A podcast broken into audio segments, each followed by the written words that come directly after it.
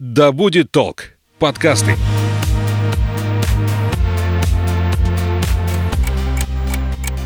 Смотри, умный какой. Вот будут у тебя свои дети, я на тебя посмотрю. Потому что я так сказала. Мы такими не были. Ну, мам, не Ты мамкой. что, хочешь жить в свое удовольствие? Мы такими не были. Серия подкастов о подростках и их родителях. Разбираемся, как детям и взрослым понять и принять друг друга. Всем привет, я Александра Михайловская. Это подкаст о подростках и их родителях. Мы такими не были. Вместе с руководителем школы для подростков и взрослых «Вверх», психологом, автором проектов Soft Skills Альфией Мячиной мы обсуждаем самые острые проблемные вопросы, возникающие в подростковый период. Несмотря на трудности, этот возраст самый интересный в жизни человека. Это период взросления и возможностей. Тема нашего сегодняшнего разговора «Хочу все знать». Куда исчезает детское любопытство, когда ребенок ходит в подростковый возраст, как научить подростка учиться, что должны уметь в этом возрасте подростки, как им учиться не на оценку, а на результат. Об этом сегодня будем разговаривать. Альфия, привет! Привет, Саша. Альфия, скажи, пожалуйста, почему в подростковый период вдруг ребенок, который был еще вчера любопытным, был еще э, жадным до знаний, до каких-то дел, вдруг становится не таким? Э, Появляется даже некая апатия, когда он ничего не хочет, ничем не увлекается, ему ничего не интересно. Почему такое происходит именно в этот возраст? Природа наша устроила так, что в разное время у нас разная сензитивность к приоритетам, чувствительность. То есть, э, когда мы маленькие, нам очень легко чего-то изучать, потому что у нас эта энергия познания нас толкает. И нам все подряд нужно, что делает мама, что делает папа, что вокруг. Это нам необходимо срочно узнать. И это период максимальной чувствительности вот к узнаванию мира. В зависимости от возраста. Иногда интересно числа, иногда чтение, иногда природа, иногда мелкие предметы, иногда звуки. Там внимательный родитель, квалифицированный педагог это заметит и поможет ребенку там, узнавать то, что ему сейчас наиболее интересно. В подростковом возрасте интересно узнавать себя, узнавать партнера, интересно по-другому на мир смотреть. То есть в подростковом возрасте вот внешние знания, там математика, упаси Господь, тригонометрия, это все, оно как-то, ну, может быть интересно только вот прямо сильно, сильно особенным ребятам. Приоритет меняется, и мотивация к учебе практически у всех, ну, там, у 9 из 10 подростков снижается до какого-то вот прям совсем э, неприятного для родителей уровня. Это нормально. Подростковый возраст ставит в первую очередь для ребенка задачи другого типа, не учебные. И поэтому, если учеба не поставлена на рельсы до этого, дисциплина не встроена да, в жизнь ребенка-подростка, то тогда пиши пропало, все, оценки падают резко, начинаются скандалы, интриги, расследования в школе. Вот, и ребенок лежит, ничего не хочет. Мы в этом возрасте вообще можем говорить о какой-то дисциплине? Безусловно. О дисциплине мы можем и должны говорить в любом возрасте. Мы одновременно хотим и в кроватку, чтобы нас никто не трогал, и отвалите все, и мне и так хорошо вот что-то что схрумкать и скорее под одеяло. Вот сильно хотим все. И одновременно мы хотим на Эверест. Вот этот внутренний конфликт делает нас такими противоречивыми и внезапными, и тем самым красивыми. А мы не можем в одном или в другом пребывать. Вот кто зависает э, в одном или другом состоянии, у тех э, проблемки. Он либо такой вот апатичный, ленивый обломов, который вот ничего ему не надо, и он лежит тюленчиком. Либо это какой-то адреналинщик, который вот никогда не успокаивается, и которому надо переть, не останавливаясь, и он даже не может кайфануть, расслабиться и вот насладиться тем, что он что-то достиг, и можно маленько расслабить булки. А в нормальном состоянии нам то то, то то надо. И поэтому у нас такая жизнь динамичная, интересная. А, Если у нас не будет поддерживающих инструментов, а, режима дня, каких-то вот мотиваторов, целей, канбанов и, и так далее, то есть если мы не окружим себя помощниками, мы рискуем зависать в состоянии вот этой ватки. Нам обязательно нужна дисциплина. То есть человек осознанный взрослый какой, который себя знает и умеет справляться с разными периодами, когда он предсказуемый. Вот неохота вставать, ехать на подкаст, но это даже не обсуждается, потому что договоренность там выше всего, меня человек будет ждать. Мы там это заранее запланировали. И хочешь не хочешь, но ты встаешь, находишь для себя мотив и там едешь. Это даже не воля, это, наверное, привычка. Быть дисциплинированным – это привычка, она хорошо нарабатывается. А если ее нету, если ее в детстве в семье не привили, если родители сами сами не такие. Если они все делали за ребенка, то в подростковом возрасте вообще пиши пропало. Все, и уже не научишься? Научится теперь, когда сам захочет. Так Лень. это будет же время упущено. Конечно, да. В подростковом возрасте там много всего намешано. У многих людей это один из самых тяжелых кризисов по жизни. Там же драма, то есть там драма э, супер на высоких амплитудах, э, отчаяние, боль, либо там бешеная радость. Но это время такой нашей открытости, когда мы можем очень легко получить какое-то знание, мы можем быть смелыми и получить какой-то опыт, который потом во взрослом возрасте фиг совершишь. Ну вот выйди на сцену перед залом там 400 человек, ты такой, ну нет, я не для этого создан, и там в 40 лет я уже не хочу это делать. А подросток, он говорит, да, погнали, да, погнали. То есть вот на вот этой безбашенности можно столько знаний и опыта хорошо получить, но только если приводить себя в те места, где эти знания и опыт есть. А если он лежит лежмя и не умеет себя мотивировать или не поддается чужой мотивации, то, конечно, это будет время пропущенное, которое не, сложно будет восстановить. А как быть тогда в таком случае? Ну, получается, что если подросток уже сам ничего не хочет, ты уже как родитель и как взрослый мало что сделаешь. Или ничего ну, даже не сделаешь. Заставляют. Ну, так это нелегкая эта работа из болота тащить бегемота. Да, да, да. Какими способами заставляют? Мотивация, наказание и пряник? Ну, так, к сожалению, в основном действуют так. Не получишь четверку по такому-то предмету, отключим газ. В нашем случае газ это интернет. Вот, и ребенок как-то худо-бедно пытается и что-то делает. Но мы понимаем, да, что это не знание, это оценка на отвали. То есть это оценка, чтобы у меня был интернет, и никаких знаний, никакого развития в этом нет. Но зато есть опыт, э, захотел, сделал. Хотя бы так.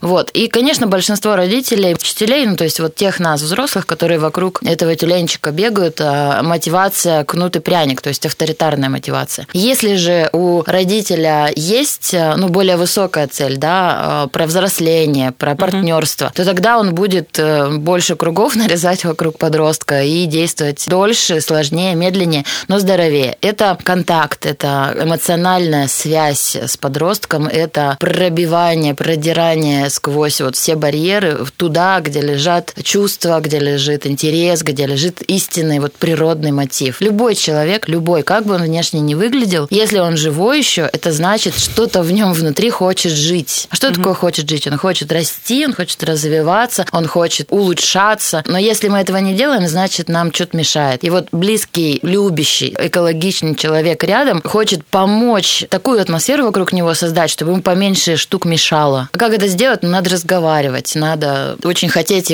проникнуть, да, вот в его доверительный вот этот круг, он раскроется, и там выяснится, что он там в себя не верит. В авторитарном разговоре узнать, что человек в себя не верит, невозможно. Авторитаризм – это война. То есть я говорю, ты лошара, вставай, чтобы не быть э, меньшим неудачником, не то будешь дворником. И на страхе ребенок говорит, ну ладно, действительно, на помойку хочу, вроде нет, ну пойду сделаю что-нибудь. Чтобы признаться в какой-то своей слабости, надо расслабиться. А расслабиться я могу только рядом с кем-то безопасным зная, что меня не оценивают, не ругают, не отвергнут, что меня принимают, мне помогут, ни за что меня не оставят, каким бы я ни был плохим в своих же глазах. Подожди, есть еще такой момент, когда ребенок, э, он закрывается и не хочет об этом о себе говорить. И вот этот вот момент, что я какой-то не такой, начинает использовать как возможность ничего не делать. Да, конечно. Но вот это тоже же нужно различать. К психологу.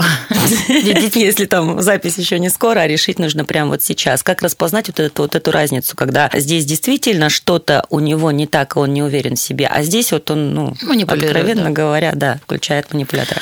Быстро не распознать. А, у меня тоже возникает э, такое сомнение, да, ощущение частенько. Не только с детьми, со взрослыми людьми. То есть он говорит, я там особенный, вот у меня вот такая особенность. Я говорю, как это тебе мешает? А я там, например, замуж не могу выйти. А э, чуть-чуть мы поближе поговорим, и оказывается, что человек не хочет выйти замуж, потому что он боится этого у него есть там выгоды быть не замужем. И тогда действительно вот какой-то недуг, какую-то свою особенность он использует как барьер, чтобы вот не делать что-то страшное, а что на самом деле положено бы хотеть, ну, так собой манипулирует. И, э, ну, вот а что мне делать как психологу сказать? Ты знаешь, ты как будто бы специально отрастил себе недуг, э, чтобы вот не делать что-то страшное. И это не сработает, это бесполезно. Ну, окей, человек будет сопротивляться, он назначит тебя взрывателем, вскопателем и так далее, но нужно время, время человек сам до этого дойдет. То есть, когда он столкнется со своим страхом, он поймет, что он манипулирует, но кем? Собой. То есть ты хочешь сказать, что в данном случае нужно отдаться течению жизни и просто смотреть, как ребенок вырастет, станет взрослым. И... За это время, да, действительно, да, идет на помойку и а потом вдруг осознает свои 40 Нет. и уже будет все Вот я показала такие два момента. Либо я сразу говорю, ты знаешь, ты манипулируешь своим недугом для того, чтобы не делать то, что ты боишься, потому что ты сыкло. Или там еще что-нибудь. Давай вставай, иди в школу. Да-да-да. Все, мы все распознали. Хлоп-хлоп и поехали. Так не работает. Конечно, я рядом как взрослый, как тот, который может увидеть или заподозрить какую-то, ну, скрытую выгоду. Это называется скрытая выгода, да, манипуляцию. Но если я за него, я буду ему помогать, я буду давать ему отражение, но я буду это делать медленно и аккуратно. Для чего? Для того, чтобы он сам это увидел. Вот если он сам это увидит, и у него будет ощущение вот собственными ножками, он подойдет к этому осознаванию, он захочет с этим что-то делать. А если он не сам увидит, а вот ему мама сказала, что ты на самом деле ленивый, а у тебя все есть, а ты на самом деле просто ленишься, у него что вот исключится? Отторжение э, на критику, в ответ на критику будет, э, соответственно, агрессия, защита. А, кстати, вот что должны уметь э, подростки уже в возрасте, в подростковом? Все должны уметь. Ну как все? У них же еще там какие-то возможности закрыты. Ну что вот, ну приведи пример, что они не умеют? Ну, пойти трудоустроиться, потому что нет образования, я имею в виду на хорошую такую ну, серьезную работу, да. которую ну, как, ты будешь работу уже и сам делать. себя обеспечивать, и еще сможешь там как-то в семью что-то привнести. Я вот угу. про это говорю, да? Ну да, суперпрофессионалами они, конечно, быть не могут по объективным причинам. У них нет высокого угу. уровня образования и большого опыта. Поэтому, да, высокий профессионализм им пока недоступен. Но рабочий опыт им доступен. В организации мероприятий в школе, дома, в кружках, где-то еще это работа. Такая организационная, очень важная менеджерская работа. Он может подрабатывать летом, хоть траву полоть, хоть заборы красить, ради бога. Это не сильно важно, что он делает, главное рабочий опыт. Если есть возможность, ну, где-то подработать у родителей, у своих, даже просто принеси, подай секретарем поработать и позаваривать кофе или там поотвечать на звонки, да супер. То есть рабочий опыт у них уже может быть, если он есть, замечательно. Безусловно, все, что касается быта, ребята должны уметь делать. Это правда очень смешно. Э, все больше сейчас подростков, которые не знают, что такое пришить пуговицу. И вот я не утрирую, Саша. Ладно, пуговицу я видела, когда они могут кнопочку на машинке нажать.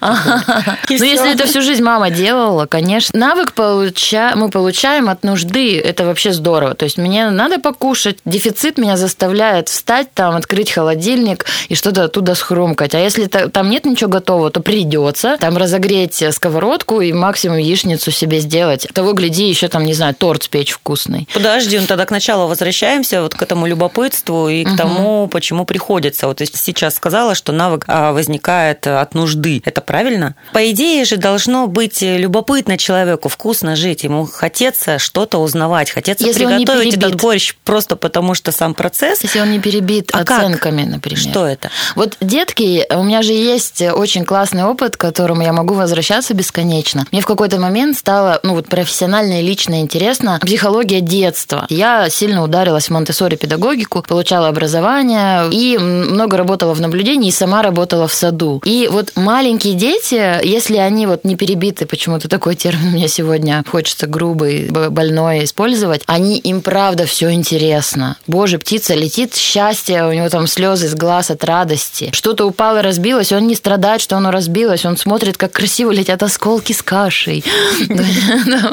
Лопатой дал кому-нибудь по башке, ух ты, какой звук. То есть там действительно любопытство и интерес. И вот в монте среде или там в любой другой гуманистической среде, я сейчас не топлю за один метод, а этот интерес поддерживается. И педагог не подойдет и скажет, ну, ё-моё, 200 рублей разбил. И начинает перечитать, критиковать. Нет, он там скажет, разбилась. Смотри, тарелочка разлетелась на осколки. Но нам же здесь ходить, давай немножко полюбуемся, а потом будем прибирать. И э, через две минуты он уже налюбовался отлично и готов прибирать, приводить эту кухню. А там. на следующий день он не скинет специально эту тарелку на пол? Педагог э, предложит, если ты хочешь, э, да, посмотреть на что-то мелкое, будет специальный материал на подносике, который можно разламывать и смотреть маленький, как он на маленькие кусочки разламывается. Педагог заметит, что у ребенка интерес разделять большое на мелкое. И он предложит ему материал, где это законно можно делать. Скажи, разница между ответственностью и послушанием. Mm. Вот она же великая, если Конечно. попробовать обозначить, э, в чем она. Ответственность, ну вот если мы детей берем и подростков, Ответственность и там, воспитывается, правильно? Том, Воспитать такое? послушание, то есть как его применять, э, мне понятно. Дрессировка. А дрессировка, да, да. дрессировать как животное животное, Да. ну, по сути. А ответственность, получается, Она из свободы идет. Но ее же тоже нужно как-то преподнести, показать Да, и возрастить. Мне надо совершить ментальные усилия, чтобы воспринимать слово воспитание не как авторитарную дрессировку. У меня рефлективное воспитание это что-то плохое, невоспитанный ребенок. Вот у тебя ничего не возникает? Нет,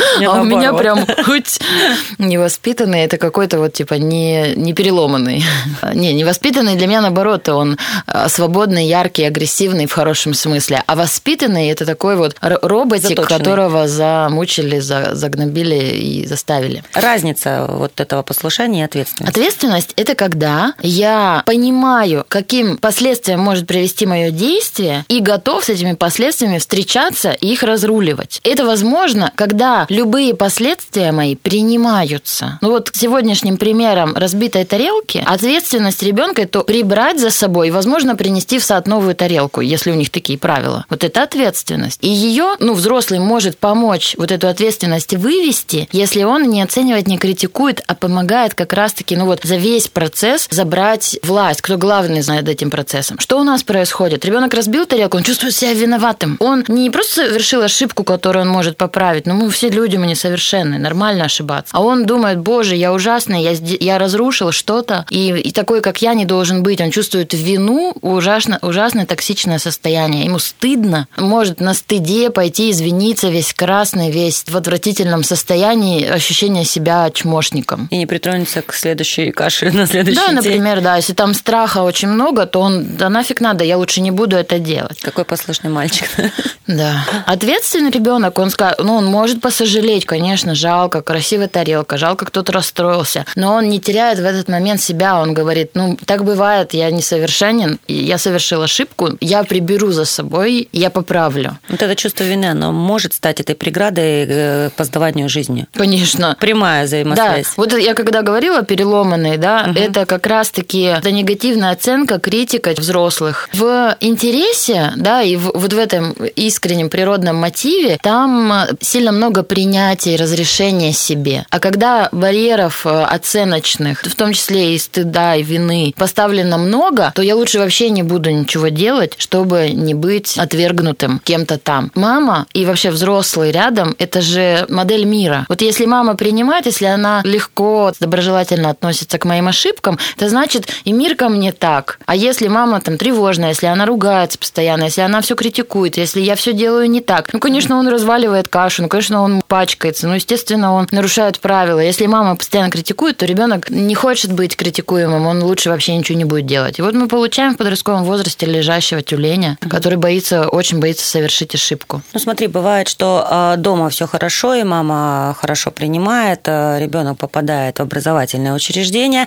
там уже своя система, по которой достаточно легко контролировать. И эта система, ее не перешибешь еще долгое время. А и ребенок, мы с тобой возвращаемся к тому, что еще подросток не умеет, он, а, например, еще не равен со взрослыми, которые его окружают в той же образовательной среде. В образовательной среде, если мы говорим про традиционную, он никогда не будет равен взрослым. Вот, ну, соответственно, то ли мама придет в школу и скажет там, да, в какой-то конфликтной ситуации, так, стоп, вот наши границы, да, то ли когда на ребенка наседает, он же еще просто не может внутренне даже и по возрасту как-то ответить. Вот это то самое, чего ему не хватает. И в данном случае вот дома-то может быть у него все в порядке, он приходит туда и учиться надо, и он начинает э, за четверку и пятерку просто писать эти конспекты. А в возрасте в этом и во времени в этом он мог узнать гораздо больше. Что делать? Альтернативное образование. Как бы, Ну, прости, частную там школу отправить нет возможности. э, Если у ребенка есть база дома внутренней устойчивости, то есть он, несмотря ни на что, принят и одобрен. Педагоги-то у нас появляются там в 6 лет, они, безусловно, сильно на нас влияют, но самые близкие отношения – отношения с мамой и папой. А Если они там чистые, хорошие, принимающие, то система образования сильно не порушит. И плюс, если есть традиция, да, если есть контакт эмоциональный с родителем, когда ребенок может а, поговорить, рассказать, посоветоваться, то родитель ну, научит, как реагировать, что это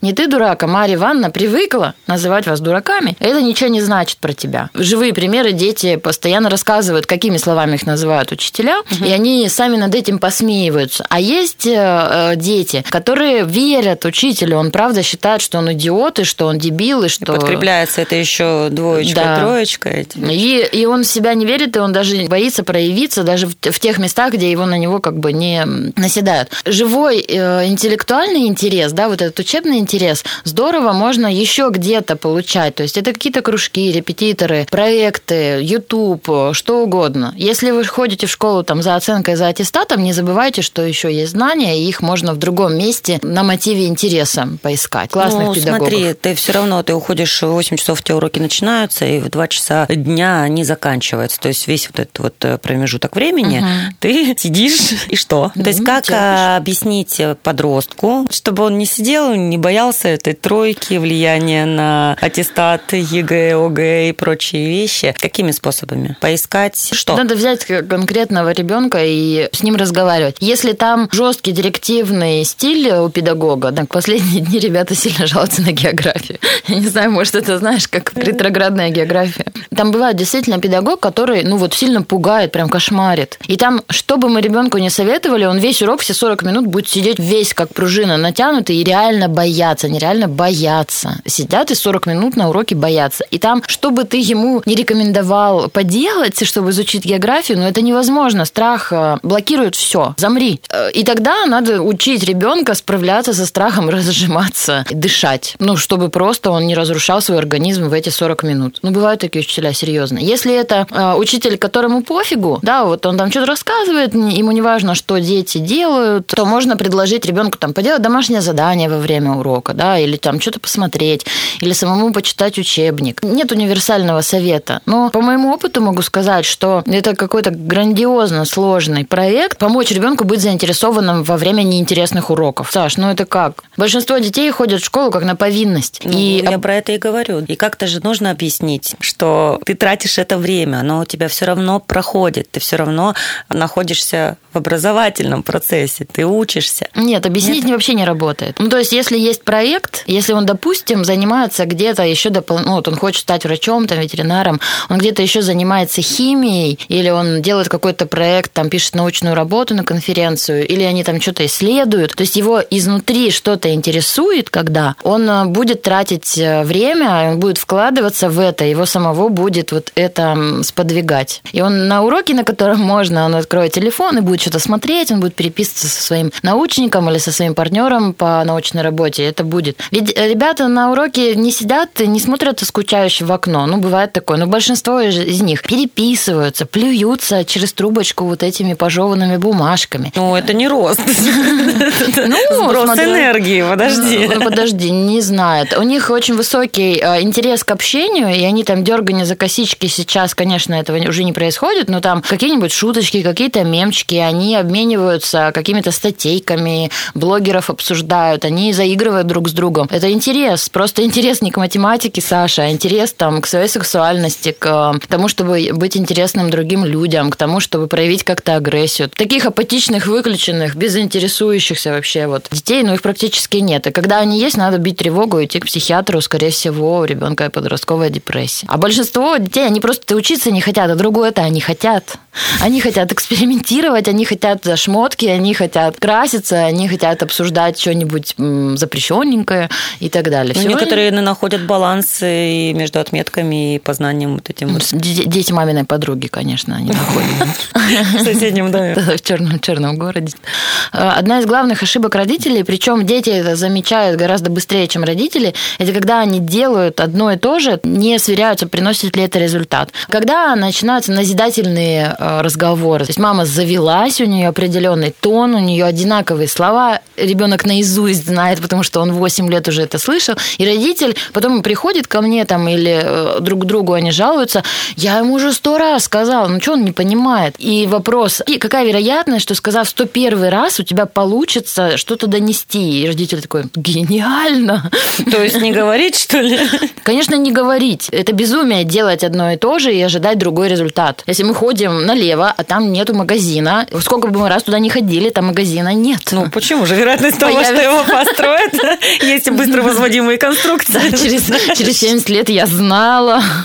70 лет я протаптывала дорожку. Да, это вы, слабаки, ходили туда, где гарантированно магазин. Вот, поэтому стоит сверять, не то, что спрашивать, там, ты сделал или нет, а как-то аккуратненько узнать, этот метод сработал или нет. Если не сработал, пробуем другой. А в этом возрасте еще идет э, гормональный всплеск очень сильный серьезный, э, гормоны скачут, пляшут, э, и это влияет на состояние. Безусловно. А как вот определить э, состояние ребенка, когда он не хочет, не замотивирован, потерял интерес, ему страшно, а когда это физиология работает? Ну, нет у него просто сил вставать в 8 часов, потому что он вчера не поел там, или она, желая похудеть там прочее, да, не получил каких-то витаминов, а не занимается спортом, доходит просто домой там за 5 минут, да, и не ходит больше никуда гулять и двигаться. Просто организму не хватает энергии, грубо говоря. Там внутри-то он, может быть, что-то хочет. Как? Проводить обследования, ходить, как вот э, за здоровьем, за своим следить? Что, Опрос что хотя маме, бы. папе делать?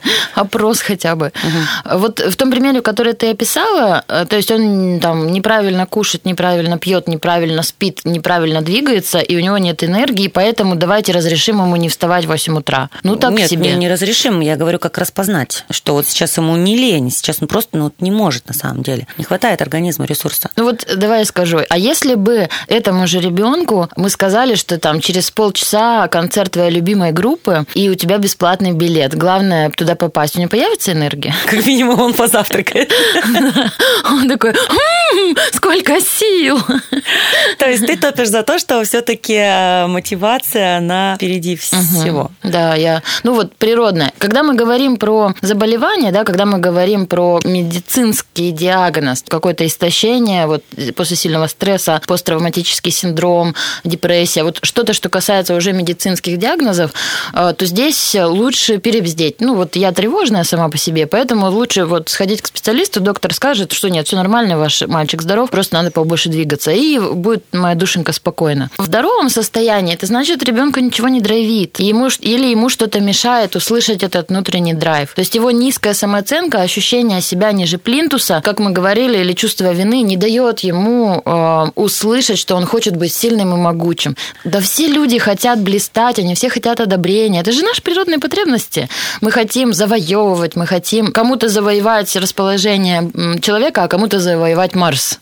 Знаем мы одно- одного такого парня, который сильно близко к своему интересу, к своей мотивации, к своей силе. Потребность в принятии, потребность в проявлении себя, потребность в завоевывании разного вида территории, она есть у всех. Человек это не ощущает, это значит, ему что-то мешает, надо ему помочь. Мотивация подкрепляется положительным, позитивным опытом Да, конечно. Если... и пробованием. Если нет страха ошибки сильного. Вот смотри, когда я решаюсь что-то сделать, я как взрослый человек, и там, ну, как такой менеджер, я просчитываю риски, не убьет ли это меня, там, не сильно ли я потеряю в деньгах, не там, т -т -т -т -т. и такой, ну, все, я готов, и иду. Это взрослый подход к каким-то новым проектам. А такой инфантильный подход, это когда, да, будь что будет, один раз живем, попробуем. Тоже прокатывает. Тоже прокатывает, да. Ну, на самом деле, человек ответственный, он где-то в несознаваемой области проверяет все равно эти риски. Это только ну, совсем отбитые э, товарищи совершенно не думают о последствиях. Это скорее патология. Ну, ради бога, если это касается только твоей жизни, пожалуйста, рискуй. Но если от твоей жизни зависит, я не знаю, жизнь твоих детей или там твоих сотрудников, то такое ну, редко прокатывает без последствий. Так вот, э, ты говоришь, если я попробовал, у меня классно получилось, то мотивация растет. Да, но вот чтобы попробовать, надо быть готовым к тому, что у меня не получится. Потому что вот страх ошибиться, вот эта красная паста, акцент внимания наше на ошибки. То есть я пишу не чтобы кайфануть, чтобы красиво сделать, а чтобы не было красных пометок. А когда вот это подчеркивание красивого, подчеркивание классно сделанного, то ты, ну, и по-другому работаешь. В этом смысле здорово бы, ну, вот если мы переходим к каким-то советам,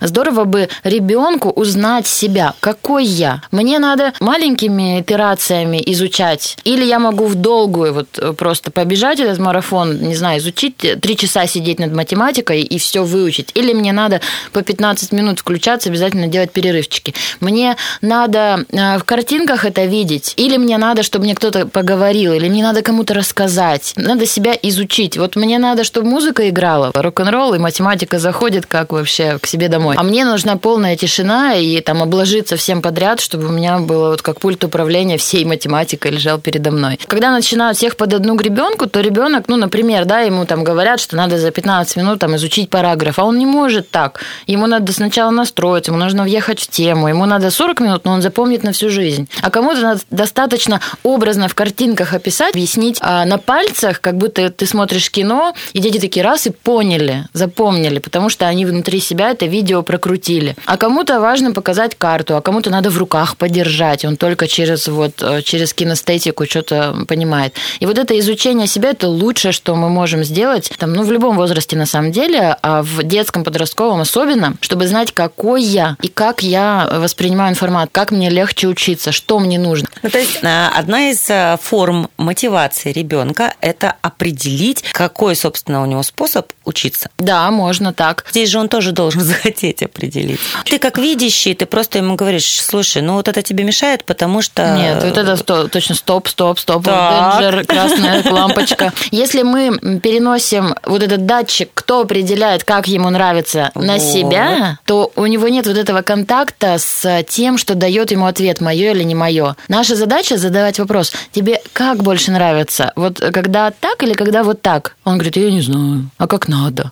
Говорит переломанные дети. Я говорю, ну давай попробуем, сделай вот так, и сделай вот так, и скажи, где тебе было по кайфу, где тебе было, для тебя было удов, больше в удовольствие, или там меньше не нравилось, где uh-huh. тебе меньше не нравилось. Он говорит, ну вот здесь вообще не понравилось. Окей, давай вот так попробуем, и будем что-то добавлять в этот э, формат, чтобы тебе было не просто меньше не нравилось, а начало нравиться. И тогда у него потихоньку начинает формироваться вот эта связь с эм, тем, что внутри меня определяет мое или нет, нравится или нет, получаю удовольствие или нет. А если мы говорим, это как в анекдоте, Вова, домой. Мама, я замерз или проголодался? Это же нам всегда делают. Ты хочешь спать. Ты хочешь в туалет, потому что перед сном надо сходить в туалет все на горшок. Вы сейчас хотите кушать, потому что мы только что погуляли. Логично, да, давайте, мы, мы хотим кушать, хорошо. И э, здесь э, получается, получаются такие роботики, которые, они как бы понимают, что э, что-то не так, но не, боятся или не умеют сказать, что ему не нравится, не могут отказать, или не могут попросить, или не могут сказать, какой ему там цвет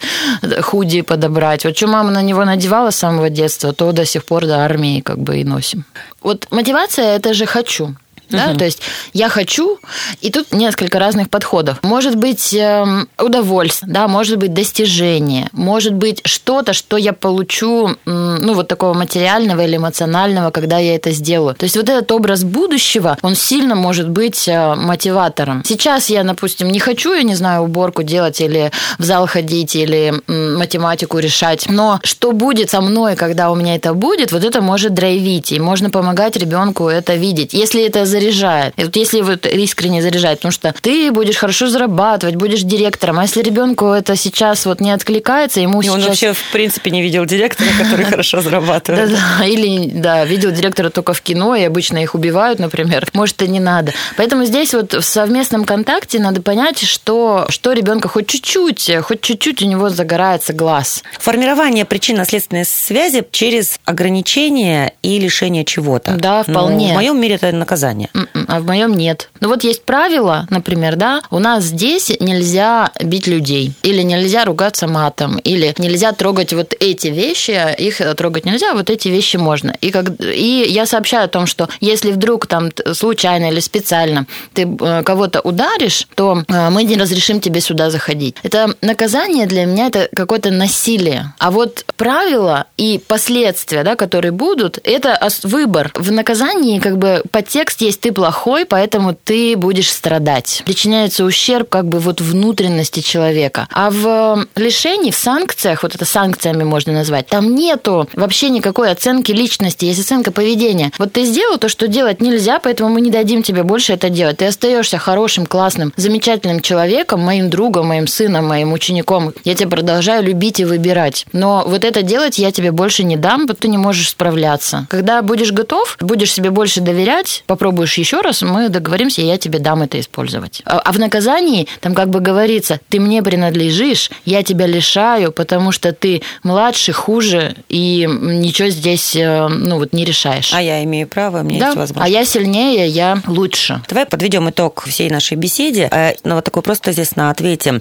Как все-таки сохранить любопытство, если оно уже куда-то исчезло, за что-то же можно все равно подтянуть, чтобы эта дверка открылась. Что что делать? Что Тему найти. Надо найти хоть что-то, что его уже драйвит, что ему уже нравится. Музыка окей, блогер какой-нибудь вам не нравящийся, ради бога, какая-нибудь шмот, какая-нибудь игра, какой-нибудь цвет, какая-нибудь еда. Вот через то, что уже ему нравится, и через то, что он любит, втаскивать те вещи, которые полезные и классные. Нравится ему футбол, окей, мы там посмотрим, а какие математические модели внутри футбольной игры на поле работают. То есть в контексте того, что он уже любит, попробовать расширить этот интерес. Любым языком можно говорить о чем угодно. И если это блогеры, ну найти такого блогера, который ему и понравится, но при этом будет давать образовательный контент, хоть какой-то. Или блогера, который рекомендует быть умным. Таких сейчас много. Или если ему нравится там переписка, если ему нравятся игры, например, да, то может быть это геймдизайн. Для этого надо уважать то, что он уже любит. Практически у любого человека есть хотя бы маленькая область интереса, и вот через нее можно заходить. Ну и плюс э, искреннее принятие, разговоры. Разговоры, надо разговаривать. К сожалению, подростки имеют в большинстве случаев нарушенный контакт с родителем. Это объясняется особенностями возраста. Тогда здорово бы, чтобы у подростка рядом был еще кто-то, а какой-то взрослый классный учитель, э, педагог, психолог, наставник, дядя, кто угодно,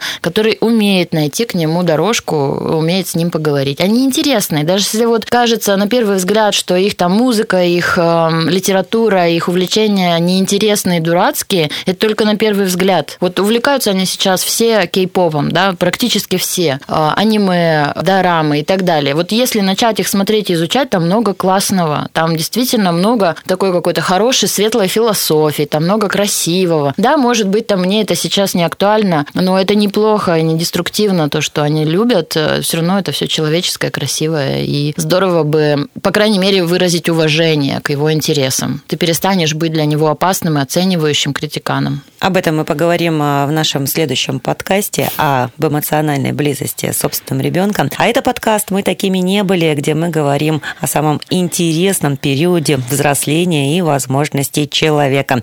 Говорим мы с Альфией Мячиной, руководителем школы для подростков и взрослых «Вверх». Альфия, спасибо тебе большое за беседу. Ждем тебя в нашей студии на обсуждение следующей темы. Спасибо большое, любите подростков. Мы такими не были. Серия подкастов о подростках и их родителях. Разбираемся, как детям и взрослым понять и принять друг друга –